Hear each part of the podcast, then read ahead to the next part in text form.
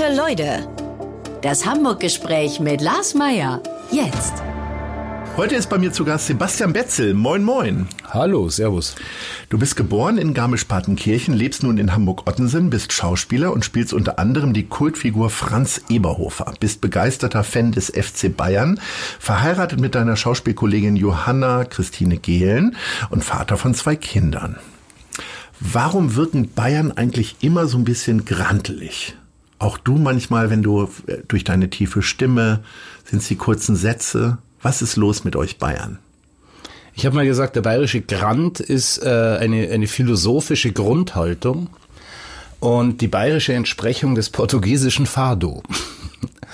Also ich glaube, es, es gibt so einen Hang zur äh, Melancholie in Bayern und die äh, will man dann nicht zugeben und dann krantelt man und wird einsilbig. Und die Melancholie wird dann einmal im Jahr durchs Oktoberfest so richtig aufgebrochen. Und da dann kann ich nicht mitreden, weil ich bin äh, Oktoberfest-Verweigerer. Ich habe, Warst du noch nie da? Doch, doch, ich war schon da, aber letztes Jahr habe ich tatsächlich 20 Jahre nicht Oktoberfest geschafft. Und dann habe ich gesagt, ich habe 20 Jahre, war ich nicht auf dem Oktoberfest, nächstes Jahr könnte ich ja gehen. Und da kommt doch dieses Coronavirus um Du bist also schuld. Nein, bin ich nicht. Okay. Aber ähm, also sagen wir so, wenn das Coronavirus jetzt bei mir bedeuten würde, ich darf nicht auf die Wiesen gehen und sonst würde aber alles stattfinden, Theater und Kino oder so, dann könnte ich damit sehr gut leben. Nein, Wiesen ist nicht meins. Ähm, trotzdem hast du ja schon mal so diverse Umzüge, Biergartenbesuche gehabt. Wie Oh viel Maß hast du denn schon mal so geschafft? Also wir wollen jetzt keinen Alkoholkonsum verherrlichen natürlich für die ganzen Leute, die das kritisieren, aber da hat man sich ja früher als Jugendlicher schon mitgerühmt, wenn man das so sechs, sieben Maß geschafft hat, oder? Ich, oh, Mast trinken ist natürlich auch immer eine ganz heftige Sache. Da muss man auch wirklich am Zug bleiben, weil sonst wird's Bierlack oder in Norddeutschland sagt man, glaube ich, Schal. Schal. Also es ist so total ausgelullert. Man muss wirklich am, am, am Glas bleiben, am Zug bleiben. Äh, ich glaube, ich habe mal sechs, sieben geschafft so in meiner Studentenzeit. Aber das ist dann auch schwierig, weil die ersten zwei gehen so und dann muss man das erste Mal pinkeln. Und dann halt alle zehn Minuten. Und das ist dann ein logistisches Problem auch. Oh ja. Oh ja. Wie viel Prozent Hamburger bist du eigentlich schon? Du bist seit 2008 hier. Ähm, kannst du das irgendwie in Worte fassen? Nein, das ist mein Zuhause jetzt. Ich weiß nicht, ob, also es ist nicht meine Heimat, meine Heimat ist Bayern Ja. und mein Zuhause ist Hamburg. Und meine Kinder sind Hamburger, meine Frau ist Hamburgerin. Hat sich dein Fischkonsum gesteigert oder Nein, kriegst du jetzt auch manchmal auch Regenjacken und Regenschirm immer bei dir? Na, das ist sinnvoll in Hamburg. Das ist aber keine innere Haltung, sondern eine Selbstverteidigung. Nein, ich mag das Hamburger Wetter sehr gern. Da kann ich nichts dagegen sagen. Also ich mag das. Es erinnert mich sehr an England und an Irland, wo ich immer sehr gerne war. Rein von daher, das Hamburger Wetter hat mich noch nie abgeschreckt. Ganz im Gegenteil. Was ich manchmal ein bisschen hart finde, ist es einfach eine Stunde früher dunkel im Winter als in Bayern. Die knappen 1000 Kilometer merkt man an. Das ist das Einzige, was ich ein bisschen hart finde, aber ansonsten, ich bin wahnsinnig gern hier. Ich mag die Stadt sehr gerne. Ich finde die Elbe großartig. Ich sage immer, wenn man schon keine Berge hat, dann ist so ein internationaler Containerhafen auch ganz toll als Kontrastprogramm. Unbedingt. Unbedingt. Nein, es ist äh, eine fantastische Stadt zum Leben. Dann kommen wir doch mal zu deinen Hamburg-Lieblingen. Ähm, welcher ist dein Lieblingspark? Jenischpark und Fischerspark. Welches ist dein Lieblingsgeschäft? Klamotten kaufen, Walker in der äh, Ottensener Hauptstraße, da bin ich sehr gerne und lasse immer wieder Geld da. Ansonsten gehe ich gerne mal in die Innenstadt zu Weiz, die haben ganz tolle Küchenabteilung.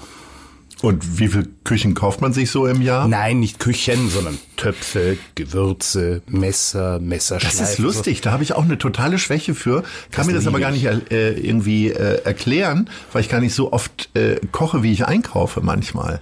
Ja, ich koche viel, also Kochen ist mein Lieblingshobby. Ja. Und es macht mir echt Spaß und ähm, solche Läden da, da, das ist auch ein bisschen Museum. Ich muss da gar nicht immer was kaufen. Ich kaufe da halt irgendeinen seltenen Pfeffer oder sowas. Aber ich schaue mir das gerne an. Ja. Und So, hege Wünsche.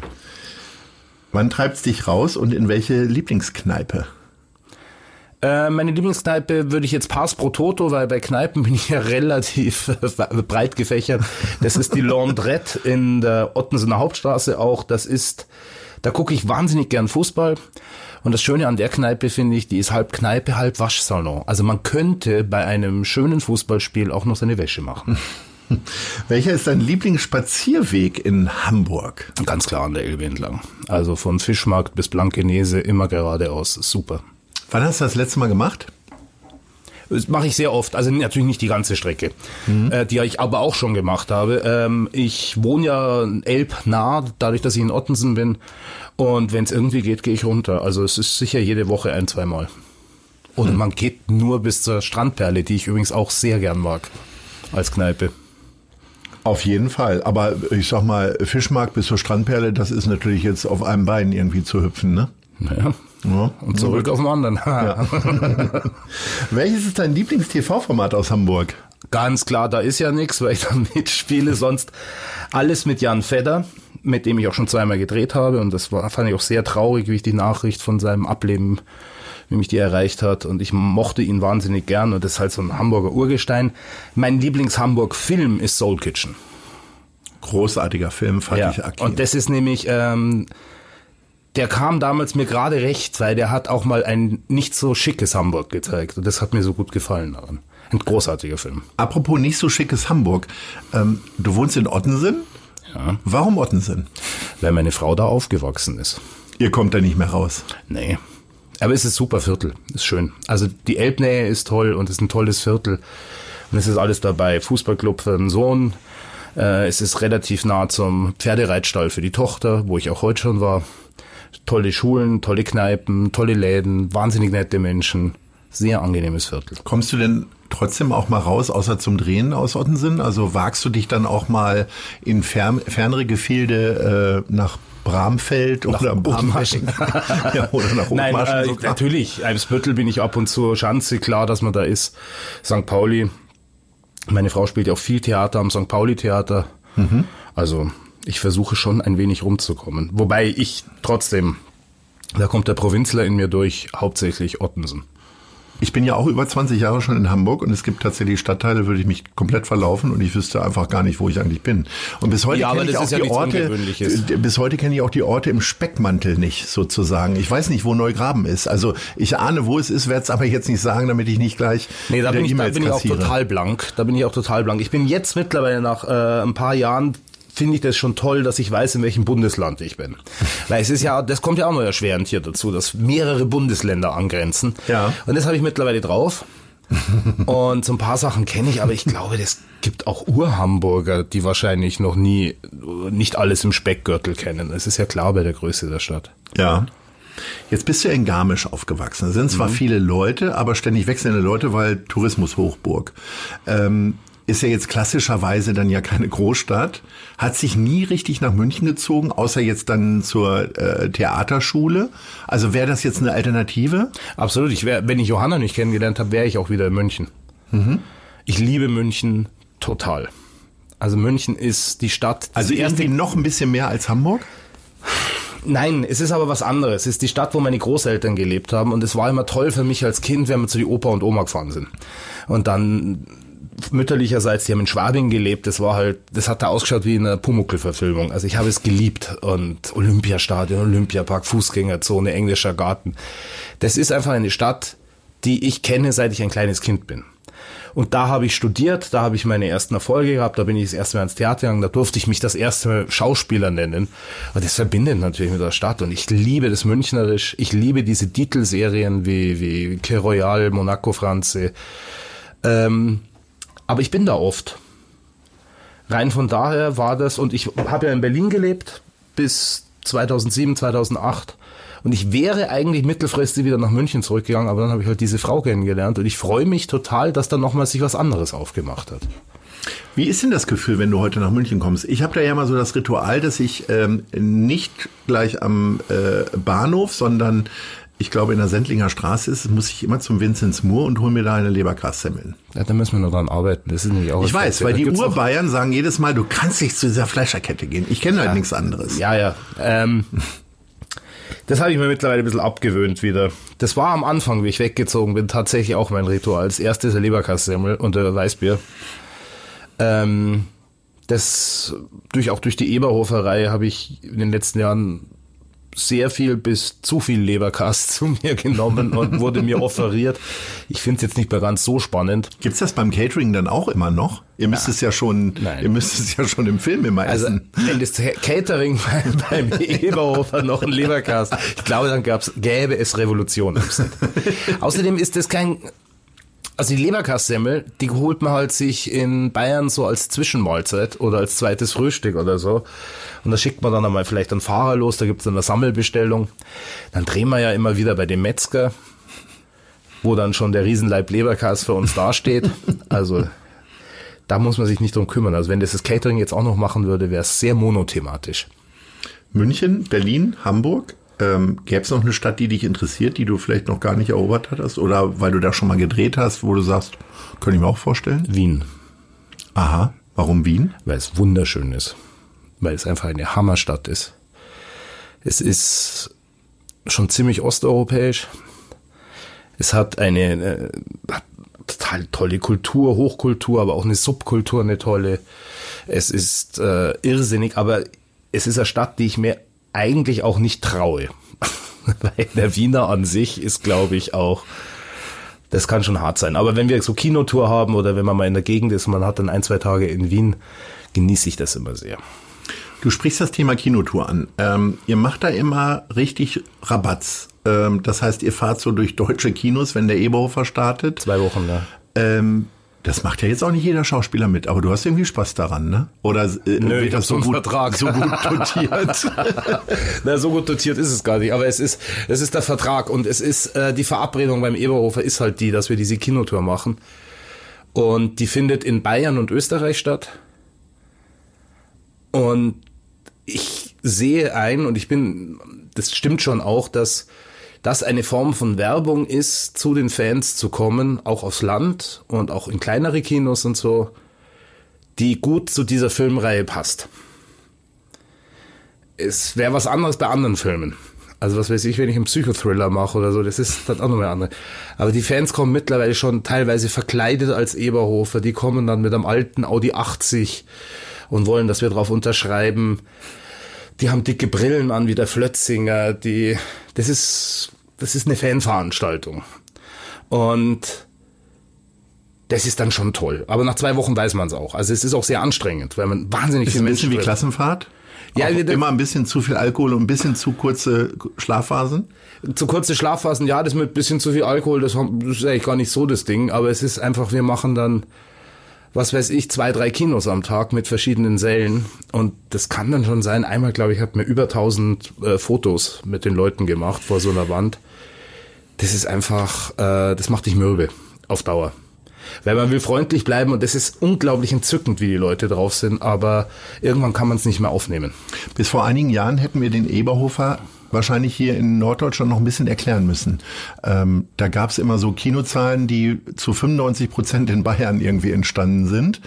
Ähm, aber mittlerweile durch auch die Fernsehausstrahlung große Erfolge ist es schon eine Figur, hinter der du dich vielleicht auch nicht mehr in Norddeutschland verstecken kannst. Ne? Ich weiß, äh, wir kennen uns ja schon ein bisschen länger, dass du in Bayern schon regelmäßig dann angesprochen wurdest, hier in Hamburg aber relativ äh, unentdeckt geblieben wirst, äh, bist. Hat sich das geändert? Ja, ein bisschen. Also ist die Art, wie ich in Bayern angesprochen werde als Eberhofer, ist eine ganz andere als in Hamburg. Also hier werde ich nicht als Eberhofer angesprochen. Es kann in Bayern gut passieren, dass wir sagen, oh, da ist der Eberhofer oder so. Und Herr Franz, trinkst du halbe mit uns mit? Was ja auch nicht immer geht. Was sehr nett gemeint ist, aber wenn ich das jedes Mal machen würde, dann wäre ich auch nicht mehr lange der Eberhofer. ähm, es ist aber in Hamburg auch mehr dazugekommen. Ja, aber ich drehe ja auch andere Sachen, das muss man auch sagen. Also das zum Beispiel, dass man in, in, in, über andere Sachen, über meinen Tatort oder wenn ich Einzelfilme mache oder so, dass das dann in Hamburg wieder mehr der Fall ist. Das ich finde das ja bemerkenswert. Ich, äh, du hast eigentlich von mir keine Schleimerei verdient, ähm, aber ähm, dass du diese Rolle spielst, die ja sehr populär ist und trotzdem immer noch auch echt ein gutes Händchen mit den Drehbüchern hast. Ne? Also du machst da echt immer beneidenswerte Projekte, finde ich. Ja, ich hoffe, dass es, also immer ist auch nicht wahr, muss ich leider sagen. Also es gibt schon auch mal. Hast du mal so richtig in eine Tonne gegriffen? Könntest du das Projekt jetzt benennen? Ich könnte, aber ich tue es nicht, weil das ist gemein. Ich habe es ja auch zugesagt und äh, ich habe das Buch ja auch gelesen und das läuft nicht immer so, wie man sich das vorstellt. Aber ähm, es läuft ganz gut. Und ich darf auch andere Sachen machen. Und das ist das Schöne. Das ist ja auch der Grund, warum ich Schauspieler geworden bin. Und ist das auch der Grund, warum du mit Tatort aufgehört hast, sozusagen? Damit nee, du Grund, noch warum, mehr Luft hast? Der Grund, warum ich mit Tatort aufgehört habe, ist, dass der SWR uns rausgeschmissen hat. Oh. Aber es war im Nachhinein ja irgendwie Es war total super. Es war total gut. Es ist das Beste, was mir hat passieren können. Aber ähm, der SWR war der Meinung, man muss jetzt mal wieder ein neues Tatortformat machen und uns hat's erwischt. Äh, da war ich relativ wenig glücklich drüber am Anfang. Gar nicht so, weil es mir um den Job ging, sondern weil es mir darum ging, dass ich fand, dass die Bücher oftmals nicht so doll waren. Und ich habe mich bisschen im Stich gelassen gefühlt und dann auf einmal als Ultima Ratio kommt und du kannst jetzt nach Hause gehen. Das ist allerdings jetzt fünf Jahre her und nach 13 Jahren, und wir hatten immer gute Quoten, ist es ja trotzdem eine Erfolgsgeschichte gewesen. Und es ist das Beste, was mir passieren konnte. Weil die Sache äh, hatte ihr Mann Feinde. Ich fahre schon mal den Wagen vor. Wiederholt sich dann auch irgendwann. Und ich habe mal gesagt, als Kommissar stellt man ganz viele Fragen. Und ich freue mich, dass ich jetzt dann auch mal die Rollen spiele, wo ich die Antworten gebe. Oder Polizist. Der Eberhofer ist kein Polizist. Was ist er denn? Sheriff. Ah. Er ist der Dorfsheriff von Niederkaltenkirchen. Der Eberhofer ist eine Karikatur und die Antithese von einem Polizisten. Eigentlich total super, dass ich das jetzt nochmal gekriegt habe. Weil was, was ist an dem typisch Polizist? Er macht ja alles. Ich hoffe nix. Ja, ehrlicherweise. Nix. Er fährt besoffen Auto, er fährt dieses uralte Auto, hat immer seine Jeans an, er macht, was er will. Es ist eigentlich eine sehr anarchische Figur und trotzdem auch irgendwie wieder nicht. Und ich finde das ganz lustig. Er ist der Schutzmann. Ähm, wie ist das denn? Könntest du dir vorstellen, selber auch Polizist zu sein, auch durch die Einblicke Nein. vielleicht äh, in die beiden Hauptrollen, die du so gespielt hast? Ich habe noch andere Polizisten gespielt, ja. aber ähm, nein, ich bin zu feige dafür. Ich habe trotzdem, hat sich mein Verhältnis zur Polizei deutlich verbessert. Also wirklich richtig verbessert. Und natürlich muss man der Polizei auch, das zeigen ja jetzt auch diverse WhatsApp-Chat-Gruppen und was weiß ich, was so aufgeploppt ist in den letzten Jahren, dass man denen ganz massiv auf die Finger schauen muss. Und trotzdem bin ich sehr dankbar, dass sie es gibt. Und ich habe ganz tolle Polizisten kennengelernt. Persönlich ist es so, also ich habe mal die Story erzählt, im Tatort gab es eine Szene, wo ich mich hinter einem Müllcontainer verschanze, es wird auf mich geschossen, also ich schaue so hoch direkt neben mir kommt ein Projektil, äh, also wird reingeschossen. Ich duck mich weg und guck wieder hoch. Da habe ich sehr lachen müssen, was bei den Dreharbeiten gesagt, naja, also das ist jetzt künstlerische Behauptung. Wenn ich wo hochschaue und zwei Zentner neben mir äh, eine Pistolenkugel einschlägt, dann würde ich nicht nochmal raufschauen, sondern ich würde hyperventilierend am Boden liegen und hätte mir wahrscheinlich eingepullert vor lauter Angst und wäre hysterisch. das muss ich sagen, das werde ich wahrscheinlich nicht leisten können.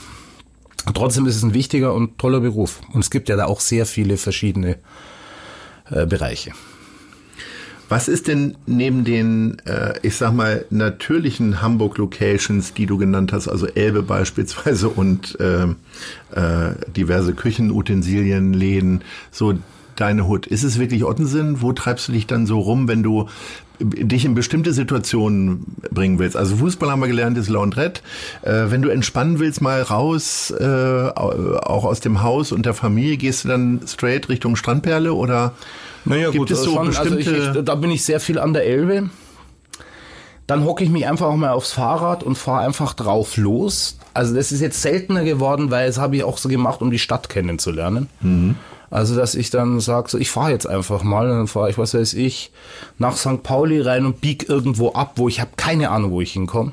Ja, ja, das sagt man dann so, wenn man dann auf einmal irgendwie auf dem Strich steht mit dem Fahrrad. Ne? Nee, das war's ja immer. Ich stand, ich stand immer in Verwaltungsgebäuden. Ah, ich habe da was falsch gemacht. Nein. Das geht auch nicht. Also Herbertstraße, da kann ich mich nicht blicken lassen, weil direkt daneben ist halt das äh, St. Pauli Theater und da bin ich dann oft, weil ich meine Frau abhole und dann ist, nee, mache ich nicht. Nein, aber das ist, äh, da war ich viel unterwegs, dann habe ich mal eine Strecke durch äh, Ottensen, Bahnfeld zum Volkspark, sogar zum HSV-Stadion. Das war immer sehr schön, weil da konnte man so durch den Park fahren. Das mochte ich sehr gern. Aber es ist schon, meine Lieblingsstrecke ist einfach Elbe. Das äh, an der Elbe entlang ist super. Und dann auch mal raus zur Kajüte nach Blankenese und da vielleicht ein Matthias und Schiffe gucken. Herrlich. Die klassische Barkassenfahrt? Wie oft hast du die schon gemacht? Es ist ja immer so, man kommt nach Hamburg und dann kommen andere Leute, besuchen einen und dann heißt das eigentlich sofort. Ja, deswegen habe ich es ja auch ein paar ne? Mal schon gemacht. Ja. Es ist super. Es Aber macht es ist immer wieder neu, finde ich. Ja, ne? es macht euch jedes Mal wieder Spaß. Also ich habe auch, auch wenn Leute sagen, du, ich bin bald einmal in Hamburg, was kann man da machen? Das heißt, das Erste, was machen muss, der Hafenrundfahrt. Schön Barkasse, Hafenrundfahrt und einfach mal gucken, weil es gibt einen super Überblick schon mal und es ist einfach spannend und es ist einfach das, was an Hamburg, was Hamburg so ganz besonders macht, ist halt der Hafen. Von Berufswegen bist du nun sehr viel unterwegs. Hast, äh, ich weiß nicht, wann hast du das letzte Mal hier in Hamburg gedreht? Na, jetzt bei Hamburg haben wir ja, da ist ja nichts gemacht. Ja. Deswegen haben wir es ja so erfunden, dass man mal nicht wegfahren muss. Ah, das war die Idee. Sonst eigentlich gar nicht, ne? Ähm, Ja, und dann habe ich so, ja, was, ich hatte mal vor, das ist aber über zehn Jahre, hatte ich mal ein paar Tage beim Großstadtrevier. Dann habe ich mit Matthias Steurer mal einen ARD-Film gemacht, da hatte ich irgendwie, das war 2013. Also in Hamburg drehe ich sehr selten, ja. Was fehlt dir denn am meisten an Hamburg? Ist es das Matthiasbrötchen? Also wenn, wenn du dann, wenn du dann vom Leberkasstand stehst. Ähm, Ja, das also ist- gibt es irgendwas außer Frau und Familie natürlich, wo du sagst, oh, das hätte ich jetzt aber gerne, wenn du so drei, vier, fünf Wochen in, in Bayern bist. Ähm, den Wind. Die Frische. Die Frische. Also gerade wenn ich, die Kinotour läuft ja meistens im Hochsommer, wo es auch wirklich drückend heiß ist und sehr schwül ist in Bayern. Und wenn man dann nach Hamburg kommt und sich an die Strandperle hockt oder irgendwo hinhockt äh, mit einem Bierchen, es nieselt leicht und es ist ein Wind drauf, empfinde ich das als absoluten Genuss und dann fühle ich mich gleich frischer. Also es ist tatsächlich so, dass ich manchmal dieses Hamburger Wetter mit Wolken, es regnet ein bisschen, aber dann bricht die Sonne wieder durch und es ist der Wind von der Nordsee da, der die Wolken auch weiter treibt. Das kenne ich nicht aus den Bergen, weil wenn sie es in den Bergen äh, in meiner Kindheit, wenn da die Wolken sich mal fest Festgesetzt haben. festgesetzt haben, genau, dann waren die da auch einmal eine Zeit, aber die Berge einfach, die da auch gehalten haben. Und dieses, dass die Wolken so einem über, weg, über einen hinwegtreiben und es ist so leicht windig, das ist was, was ich wirklich besonders gern mag. Was gefällt dir denn überhaupt nicht an Hamburg? Die Dunkelheit im Winter. Also das hätte ich gern, eine Stunde länger Licht. Es ist, ich kann es doch nicht nachvollziehen, aber ich werde Ja, das ist, es ist wirklich kriegen. lustig, aber äh, es ist, ich war ja jetzt auch, jetzt haben wir ja wieder Winterzeit und ich war bis gestern noch in Bayern, in Garmisch, bei, bei einer Verwandtschaft. Und es wird hier früher dunkel. Wir werden der These mal nachgehen. Wir haben Dafür ist im Sommer aber auch eine Stunde länger hell. Das muss man ja auch dazu sagen. okay, dann ist ja gut. Ja, dann ist ja wieder. Dann ist ja jetzt wieder alles gut. Ähm, pass auf, sei Dank, wir haben mal zwei, an- rausgekommen. wir haben mal zwei andere Leute befragt. Oh. Die fragen der anderen Leute und hör mal gut zu. Die stellen sich kurz vor und dann haben sie eine Frage an dich. Hi Sebastian, hier ist Christiane von HiFi Klubben. Ich würde gern von dir wissen, welche Band du am liebsten zum Entspannen hörst und welche zum Feiern. Boah, das sind jetzt so Bravo-Fragen. das ist schwierig. Herzlich willkommen bei Dr. Sommer. Ja, das wäre jetzt wieder Dr. Sommer, da habe ich dann schnelle Antwort. Nein, äh, zum Entspannen höre ich gerne Soul und Jazz. Und zum Party machen höre ich gerne, oh, da gibt's viele Sachen. Also wenn man so richtig schön Party machen will, so 90er Jahre äh, West Coast Rap, so Dr. Dre, sowas ist sehr lustig. Beastie Boys ist auch sehr lustig. Aber es darf auch mal äh, Depeche Mode sein oder sowas. Da bei Party machen geht viel. Aber zum Entspannen so soulige, jazzige Sachen. Wir haben eine sehr ähnliche Partysammlung. Sehr sympathisch. So, dann kommt jetzt die nächste Frage. Hallo Sebastian, hier spricht Sandra Beckedahl. Wie du komme ich auch aus dem schönen Bayern und bin nun schon seit vielen Jahren in Hamburg, aber es gibt eine Sache, die ich immer noch total vermisse, nämlich gescheites Laugengebäck. Was vermisst du aus Bayern hier in Hamburg? Das mit dem Laugengebäck, ähm, das ist äh, sehr gute Beobachtung. Ansonsten Erstligafußball. Aber nur damit du den FC Bayern hier in der Stadt hast, oder? Oder gehst du auch mal so zum HSV gegen Hoffenheim oder so, weil du so Fußballverrückt bist? Ich mag Fußball sehr gern und das ist immer so, ich werde immer so als der Ultra-Bayern-Fan dargestellt. Ich bin Bayern-Fan. Wie kommt ich bin, denn sowas? Ich bin damit aufgewachsen und Ja. das ist ja klassische Prägung, das kann man bei Nick Hornby nachlesen. Ähm, aber ich bin großer Fußballfan. Also ich schaue auch andere Spiele und wenn ich irgendwie Zeit habe und Karten habe, dann schaue ich auch mal HSV gegen Kiel oder St. Pauli gegen Sandhausen. Also was, also das ich spannend. Ich mag das gern. Und weißt du, was ich gerne mag? Und dafür mache ich wirklich gerne jetzt mal kurz Werbung. Unseren Kooperationspartner die Zeit. Denn mein Tag beginnt jeden Morgen mit der Elbvertiefung, dem kostenlosen Newsletter von Zeit Hamburg. Montags bis freitags um 6 Uhr und für mich ab 9 Uhr im Postfach. Was die Elbvertiefung besonders macht, sie ist relevant und prägnant, persönlich und enthält fundiert recherchierte Lesestücke von Autoren der Zeit. Alle wichtigen Infos rund um Hamburg bekommt ihr auf www.zeit.de slash Elbvertiefung. Klickt mal rein und wir, lieber Sebastian, kommen jetzt vom Fußball zur Schauspielerei. Schauspielerei. Du hast ja schon mal angedeutet, da ist ja nix. Eine Serie, die in der Mediathek zu sehen ist, ab Dezember ähm, in der ARD läuft. Da arbeitest du mit deiner Frau zusammen. Du und mhm. Johanna Christine Gehlen spielen ein Hochstaplerpaar. Ähm, würdest du das anderen Leuten auch empfehlen, also nicht mit deiner Frau zusammenzuarbeiten, sondern mit seiner Frau? Oh nee, ich gebe da keine Pauschalempfehlungen. Ähm, bei uns hat sich das, es hat sich auch so ergeben. Das war ja auch so eine, aus einer Spinnerei wurde eine Idee, aus einer Idee wurde ein Papier, aus dem Papier wurde ein Termin bei einer Redakteurin. Auf einmal war ein Autor dabei und es hat ja auch fünfeinhalb, sechs Jahre gedauert zwischen der Spinnerei und dem ersten Drehtag. Das hat sich jetzt so ergeben und es war super, weil wir haben in den letzten Jahren unglaublich viel um die Ohren gehabt. Zwei Kinder, sie hat viel Theater gespielt. Ich, wenn ich arbeite, bin ich meistens weg und dann auch gern mal länger also dann nur am Wochenende da. Und ähm, witzigerweise hat der Fakt, dass wir uns einfach noch mehr Stress draufgepackt haben, dass wir jetzt auch noch zusammen drehen, war aber total richtig, weil so viel mehr Stress war es gar nicht, aber dafür haben wir dann endlich auch mal das zusammengetan, was wir sehr, sehr gerne machen. Und am Set war sie eine Kollegin. Natürlich sind wir Mann und Frau und natürlich ist es nah und wie dann die ganze Corona-Scheiße kam, war das dann total praktisch, weil wir ein Haushalt sind und die zwei Hauptdarsteller sind und uns küssen durften, ohne davor in Quarantäne zu müssen. Aber äh, trotzdem ist sie auch einfach nur eine Kollegin und es sind ja auch andere Kollegen am Set. Und das war eigentlich total super, dass wir diese Ebene auch nochmal zusammen hatten. Aber das muss jeder mit sich selber rauskriegen. Und das heißt jetzt auch nicht, dass wir immer nur miteinander drehen. Das nicht. Aber äh, es war schön.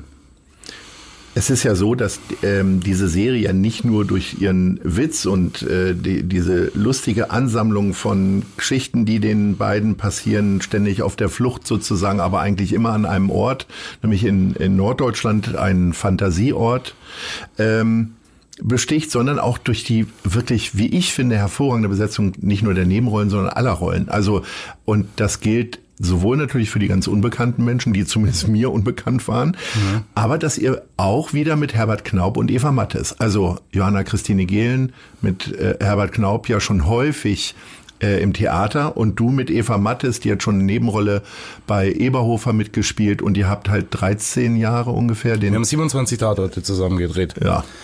Mit dem Herbert habe ich auch schon mal gedreht. Das ist aber schon länger her.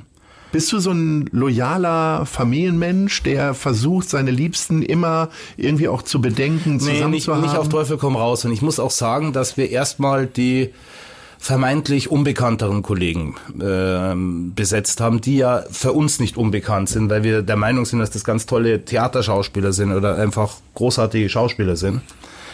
Das war uns wichtig. Das war quasi unser Ding. Wir haben jetzt für die Idee kein Geld bekommen oder so. Wir haben eine normale Schauspielergage und alles, aber wir haben gesagt, wir würden, wir wollen beim Casting dabei sein. Es ist uns wichtig, dass wir ein tolles Ensemble zusammenstellen. Und ja, da kommt eins zum anderen. Das ist natürlich auch, da kommen viele Ideen. Wer hat Zeit, wer hat nicht Zeit? Zum Beispiel positive Geschichte ist, dass Herbert Knaub hatte eigentlich keine Zeit. Und dann kam Corona und ihm ist ein Dreh geplatzt und irgendwelche äh, Veranstaltungen waren nicht. Und auf einmal hatte er Zeit. Und dann hat er gesagt, ja gut, dann mache ich bei euch mit, weil ich mag euch einfach. Und ähm, und das war auch so bei Eva und Peter Franke haben halt angefragt, wie schaut's denn aus? Und dann sagt, du, ich fahre nach Afrika in Urlaub. Und dann sagen wir, dann sagt aber der Produktion, ja, das könnte man so vom Drehblatt hinkriegen, dass wir die drei Drehtage mit ihm oder zwei Drehtage davor noch machen. Da ist ja auch immer viel Glück dabei. Waren auch noch mal andere Planungen, aber es ist trotzdem, es ist wahnsinnig schön, wenn man sich so kennt. Und es ist, da muss man dann nicht mehr den Dicken machen und nicht mehr gucken, wer, also ich bin dick, aber ich mache ihn nicht. äh, man muss gucken, so, ja, wie tickt der so, sondern man kann gleich anfangen zu spielen. Du hast gerade eben angedeutet, dass es dir vor allen Dingen um die Idee ging, die ihr umsetzen wollt. Deswegen ist man dann, wartet man fünf Jahre, bis alle anderen dann soweit sind. Äh, wie wichtig ist dir denn Geld? Es ist nicht unwichtig, aber es ist nicht das Einzige. Es ist kein Götze, dem ich hinterher renne. Also ich sage auch Jobs ab, die gut bezahlt sind. Und ich versuche großzügig durchs Leben zu gehen, auch anderen gegenüber. Was heißt das? Ähm, ich gehe gern gut essen. Äh, ich versuche auch mein Geld in Dienstleistungen zu investieren, weil es ist einfach, wenn man Geld verdient, muss man es auch ausgeben zu einem gewissen Grad. Es ist auch eine gesellschaftliche Verabredung, die ich auch richtig finde. Ich finde nur, dass es heutzutage nicht geht, dass man alles nur in Produkte investiert äh, oder ausgibt, weil das ist auch irgendwann umwelttechnisch nicht mehr tragbar. Und ich finde, dass eine Gesellschaft läuft, muss man viel in Dienstleistungen zum Beispiel. Also ich finde das einen ganz tollen Standpunkt. Äh, ich glaube, den hat aber nicht jeder so tatsächlich. Ja, gut, Kannst du mal ein Beispiel geben, was so Dienstleistungen heißt? Also, wo du sagst, das also mache ich, ich gerne. Beispiel, wenn ich jetzt, wir haben vorher über Ottensen geredet. Warum mag mhm. ich das Viertel so gern? Weil da zum Beispiel gibt es einen ganz tollen Änderungsschneider. Mhm. Wenn irgendwas ist, dann kannst du ihn jetzt auch mal nennen. Äh, ich weiß tatsächlich weiß ich nicht, wie, die, wie der Laden heißt, aber es ist ein toller Änderungsschneider, wo ich oft hingehe, mir Pullis reparieren lasse oder meinen Anzug enger machen lasse oder äh, irgendwas an, äh, reparieren lasse. Das finde ich schon. Habe ich da auch schon gehabt. Habe ich auch schon gehabt. Habe ich auch schon tatsächlich gehabt.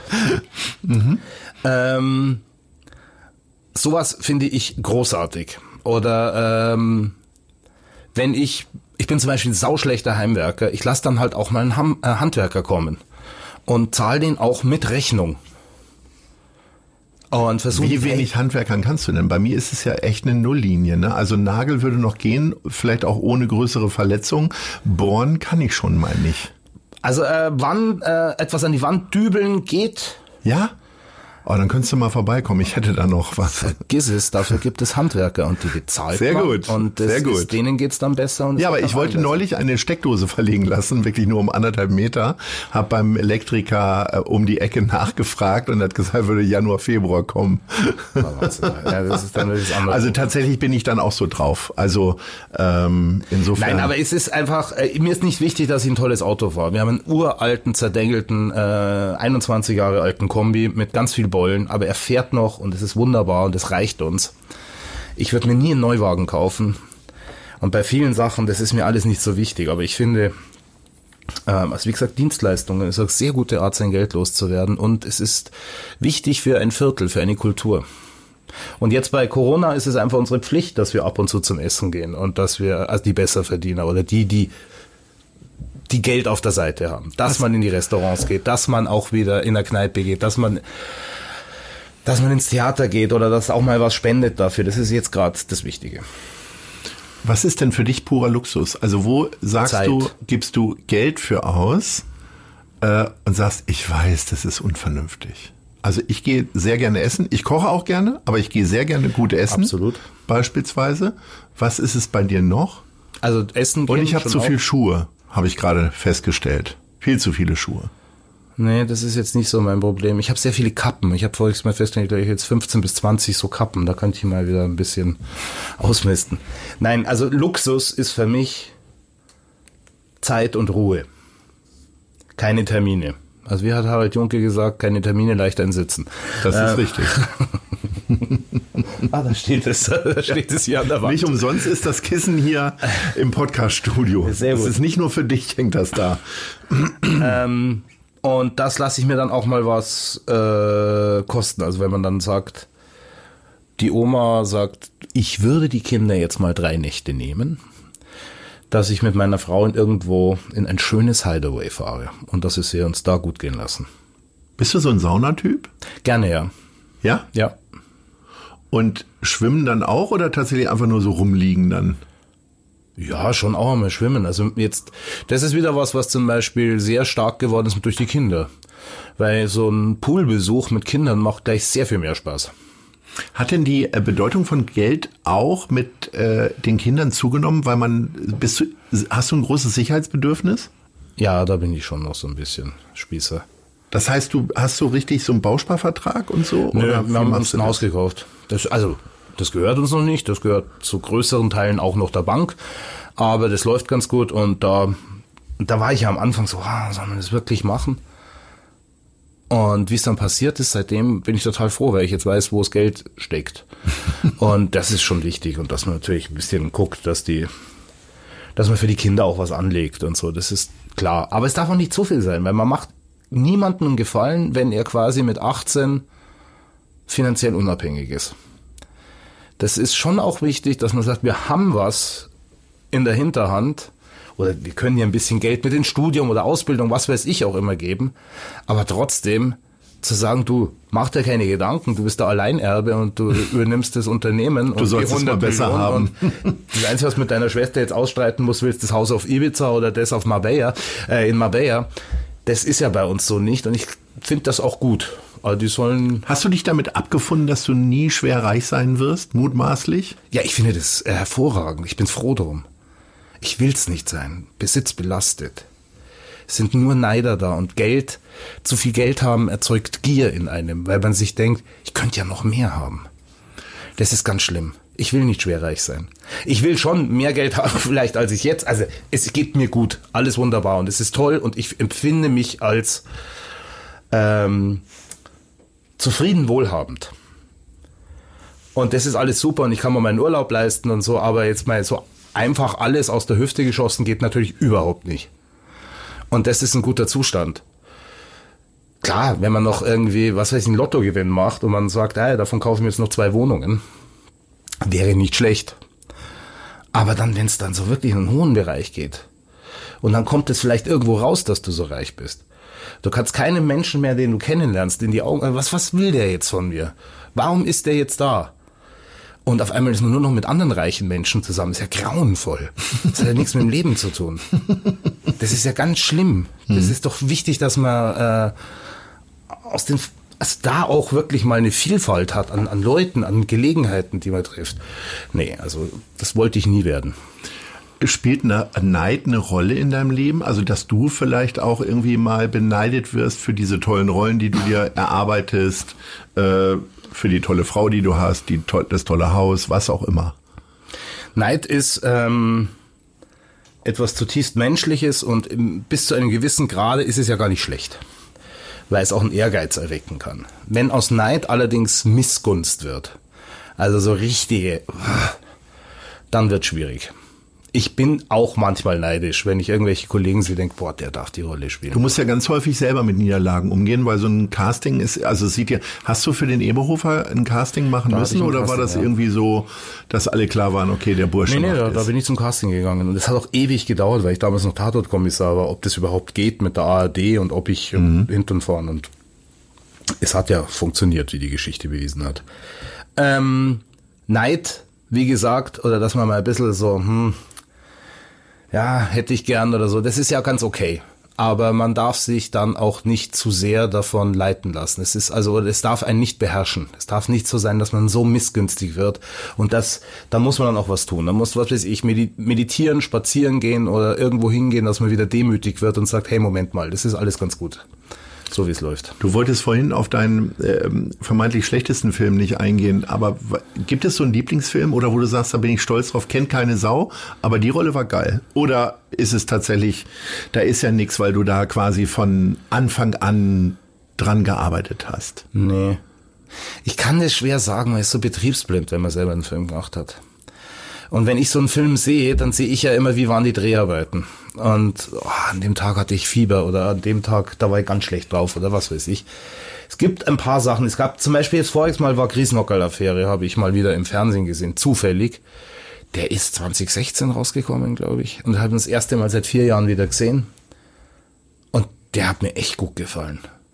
Und dachte, das ist ja ganz toll, stimmt, das war dabei und das. Und der ist ja nicht nur lustig, da gibt's eine ganz traurige, melancholische, schöne Geschichte dazu noch, also Nebengeschichte.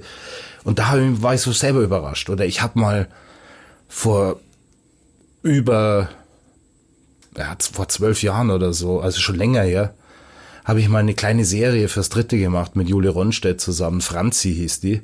Und irgendwann zufällig komme ich nach einem Nachtdreh nach Hause und die wird spät in der Nacht im BR wiederholt. Und ich habe mir mal wieder Folge angeschaut und die war immer noch lustig. Das ist ja ganz oft so, dass man was dreht und das ist in der Zeit lustig und man sieht es dann 15 Jahre später und denkt sich, oh mein Gott, ist das altbacken.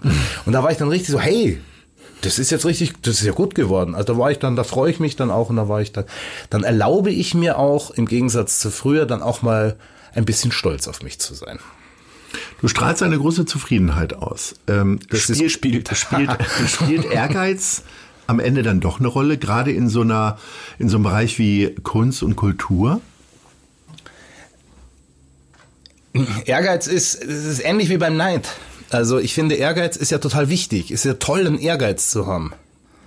Aber wenn man vom Ehrgeiz zerfressen ist, dann hat man ein Problem. Oder man hat kein Problem, wenn man an die Weltspitze kommt. wenn wir von Cristiano Ronaldo reden wollen. Nein, aber das ist äh, jetzt.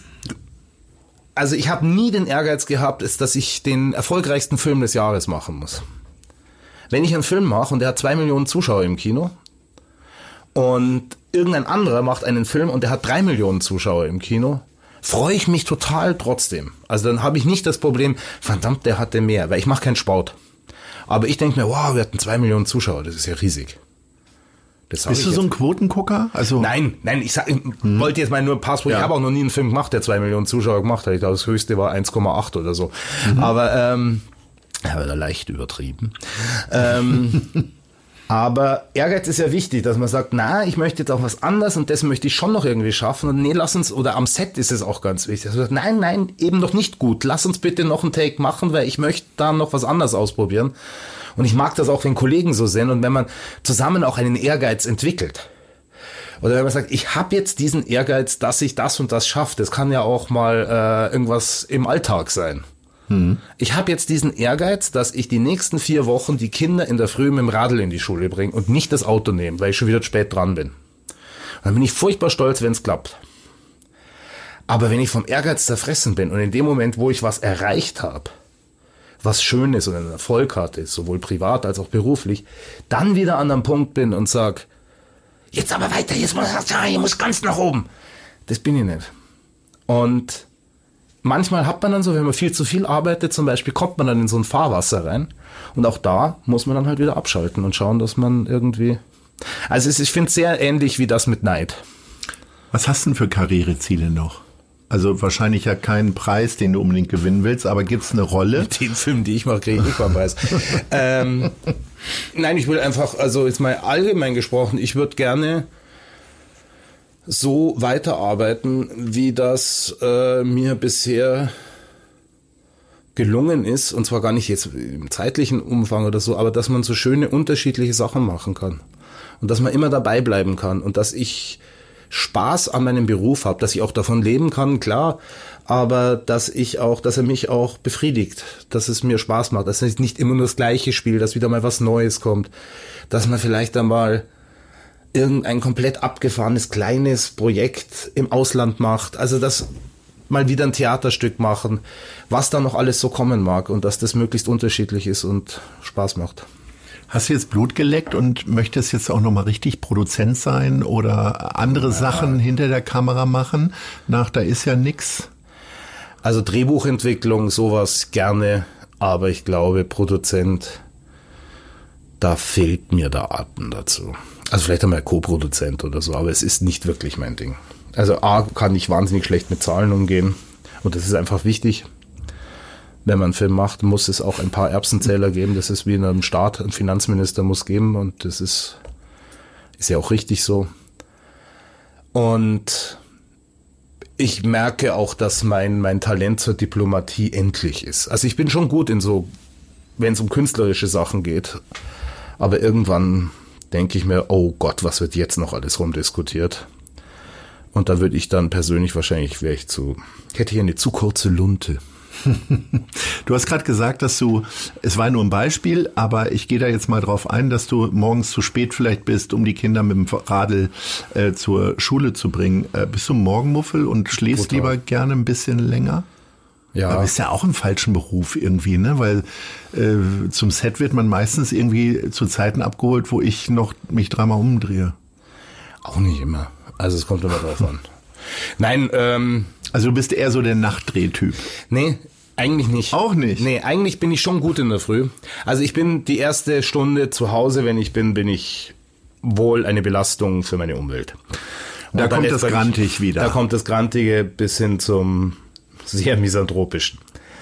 Und dann bin ich aber, ich arbeite eigentlich gerne in der Früh und so. Also ich finde, die bleierne Zeit ist immer der Nachmittag. Das kommt vielleicht noch aus meiner Theaterzeit damals. Man hat, was weiß ich, neun oder zehn haben die Proben sind losgegangen, dann probt man bis mittags irgendwann, dann hat man nachmittags frei und abends ist Vorstellung oder Abendprobe. Und ich finde immer so nachmittags, boah, da hänge ich dann auch immer durch. Und wenn es dann wieder in Abend reingeht, ist es toll. Und früher, wie ich angefangen habe zu drehen, habe ich Nachtdrehs geliebt, weil ich das so toll fand. So einfach die Nacht. Und eben ist es keine Partynacht. Man ist ja komplett nüchtern und arbeitet an was. Das fand ich immer ganz toll. Jetzt hatte ich vor zwei Wochen mal wieder, vor drei Wochen, so einen richtigen Nachtdreh bis Viertel nach sieben in der Früh. Und das finde ich gar nicht mehr toll. Das finde ich mittlerweile ganz furchtbar. Also, wenn es dann mal die zwei, drei Uhr in der Früh überschreitet, finde ich, wird schlimm. Jetzt muss man ja als Schauspieler äh, heutzutage oder als moderner Schauspieler auch ordentlich für sich trommeln. Du bist auf Social Media, was ja eine Möglichkeit ist, gar nicht vertreten. Warum nicht? weil es mir noch mehr, also es wäre einfach eine Belastung mehr und es würde mir noch mehr sehr viel mehr Zeit rauben und es wäre schon wieder was, worüber, worum man sich kümmern muss und ich es nicht so richtig einsehe. Also ich brauche das nicht. Noch nicht. Also das kann sich alles ändern. Aber also jetzt zum Beispiel, es gibt so und so viel Eberhofer-Seiten. Es gibt die von der Konstantin-Film, es gibt Fanseiten und alles Mögliche. Ähm, die meisten Projekte, die meisten Sender haben ihre eigenen Social Media Kanäle. Also ich drehe ja oft mal was. Also wenn man einen Kinofilm dreht, ist ja ganz oft, dass man sagt, wir machen jetzt so einen kleinen Aufsager für Social Media oder irgendeinen kleinen Gag oder ein Interview. Das mache ich ja alles mit. Und es wird ja dann eh gepostet. Für mein sonstiges, ich finde es manchmal auch ein bisschen peinlich, was die Kollegen da reinstellen. Also nicht alle und ich nenne jetzt auch niemanden bei Namen, aber ich habe das auch Also, du- verfolgen tust du's. Nein, man kriegt so mit, was heißt verfolgen, aber dann ist man wieder am Set oder irgendwer, Und dann werden Bilder rumgereicht. ja, oder irgendwer, hast du das gelesen oder man, es wird einem im Screenshot geschickt oder so. Also ich, ich komme ja da gar nicht richtig rein, also weil ich ja nirgendwo angemeldet bin. Ähm, und ich habe das voriges Mal gesagt, wenn ich dann so mitkriege, dass irgendwie Schauspieler dann nach einem, einem Terrorattentat in Paris Fotos von sich selber posten und es sind dann so professionelle Fotos für die Agentur, wo sie traurig gucken und an einer beregneten Fensterscheibe stehen und rausschauen und sagen, ich trauere so um die Leute in Paris, das finde ich dann grenzwertig. Wo ich dann sage, Moment mal, du machst gerade Werbung für dich selber. Und ich weiß nicht, es ist natürlich jetzt auch wieder Unterstellung von mir, aber da habe ich drei, vier Mal war ich kurz vorm Übergeben. Und ich dachte, ich gehe davon aus, dass die Leute das wissen, dass ich das scheiße finde. Ein Terrorattentat. Das muss man jetzt nicht immer dazu sagen. Ähm, ganz viel ist das auch so. Und ich weiß auch nicht, dieses Juhu, ich habe mir einen Aperol Spritz eingeschenkt und heute Abend geht's zum Grillen. Was das jetzt ein Mehrwert für die, für die Menschheit ist. Es ist aber so, es kann sein, dass es irgendwann wirklich nicht mehr ohne geht. Weil du als Schauspieler halt dich verlinken musst und ein paar Sachen aufstellen musst und dann, da muss man gucken, wie man das macht. Aber im Moment gönne ich mir den Luxus. Das ist übrigens auch ein Luxus, den ich mir gönne. Die Freiheit zu sagen, ich mach's nicht. Wie politisch bist du denn? Schon. Wie informierst du dich? Über Social Media? Nein, das war Spaß. Nein, ähm, verschieden. Also klar, die klassischen Portale. Ich lese auch tatsächlich noch, äh, das gab's früher, das nennt man Zeitung. Ah, Ja, sitze ich sehr gerne in, in, in Cafés und in Bars und lese die alte gute Zeitung. Ich äh, bin sehr geschichtlich interessiert. Ich versuche Podcasts zu hören und viel mit Kollegen reden und mit Leuten reden. Da kriegt man ja auch einiges mit.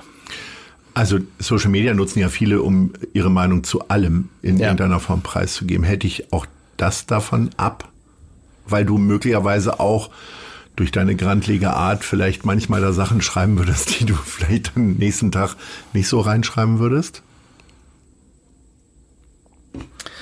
Es gibt Leute, die machen das richtig toll. Zum Beispiel der Böhmermann. Mhm. Wenn ich den als Beispiel nehme. Das ist aber auch seine Aufgabe von qua seines Berufs. Das ist ein Aufklärer und ein Satiriker. Das bin ich nicht.